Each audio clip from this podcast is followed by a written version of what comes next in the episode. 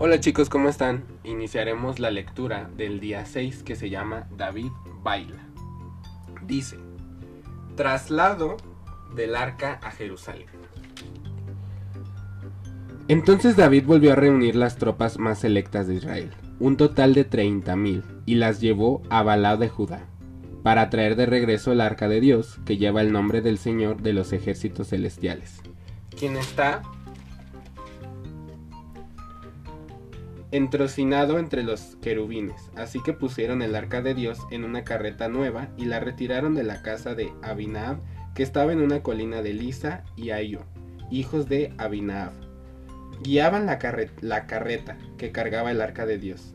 Ayoa caminaba delante del arca. David y de todo el pueblo de Israel celebran ante el Señor, entonando canciones y tocando todo tipo de instrumentos musicales, liras, arpas, panderos, castañuelas y címbalos.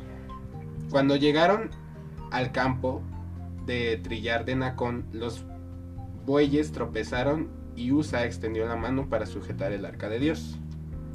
Entonces David se enojó porque la ira del Señor se había desatado contra Lisa y llamó a ese lugar Fares Usa, que significa desatar contra Usa, nombre que conserva hasta el día de hoy. Ahora David tenía miedo del Señor y preguntó, ¿Cómo podré regresar el arca del Señor para que esté bajo mi cuidado? Por lo tanto David decidió no trasladar el arca del Señor a la ciudad de David, sino que la llevó a la casa de Obed. Edom, en Gad, el arca del Señor permaneció en la casa de Obed, Edom, por tres meses, y el Señor bendijo a Obed, Edom y a los de su casa. 12. Entonces le dijeron al rey David, el Señor ha bendecido a los de la casa de Obed Edom y a todos los que tienen el arca de Dios. Luego David fue y llevó el arca de Dios de la casa de Obed a la ciudad de David con gran celebración. Cuando los hombres que llevaban el arca del Señor dieron apenas seis pasos, David sacrificó un toro y un ternero engordado. Y David danzó ante el Señor con todas sus fuerzas, vestidos como con una vestidura sedector, sacerdotal. David y todo el pueblo trasladaron el arca del Señor entre gritos de alegría y toques de cuernos de carnero. Maica desprecia a David. Entonces, cuando el arca del Señor entraba a la ciudad de David, Mical, hija de Saúl, se asomó por la ventana. Cuando vio que el rey David saltaba y danzaba ante el Señor, se llenó de desprecio hacia él. Así que trasladaron el arca y la colocaron en su lugar dentro de la carpa especial que David le había preparado. David sacrificó al Señor, David sacrificó al Señor ofrendas quemadas y ofrendas de paz.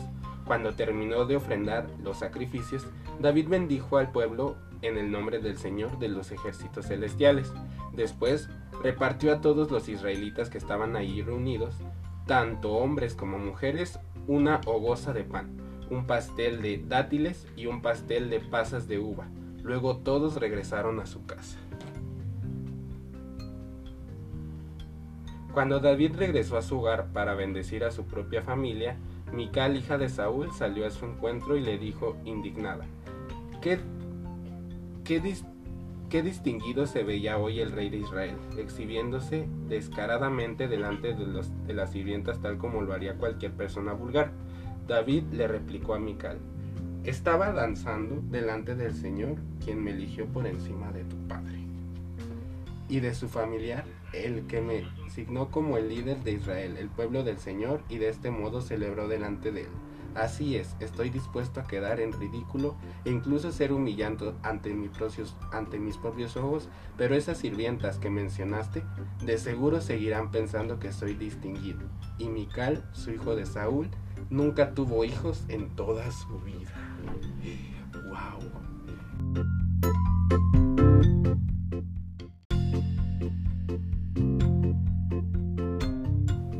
Y pues la pregunta de esta, de esta lección es, ¿qué es lo más loco que has hecho por servir a, Cristo? Y pues yo en lo personal, lo más loco que he hecho es comer cosas raras en las misiones. Cuando voy es lo único que hay, entonces tenemos que comer de lo que caiga. he comido lagartijas, este, peje lagartos, investiguen qué es si no saben, y muchas cosas, pero pues eso es una de las cosas más locas que he hecho. Pero todo lo vale la pena. Entonces cuéntenme ustedes qué es lo más loco que han hecho por servir a Cristo. Y hasta luego.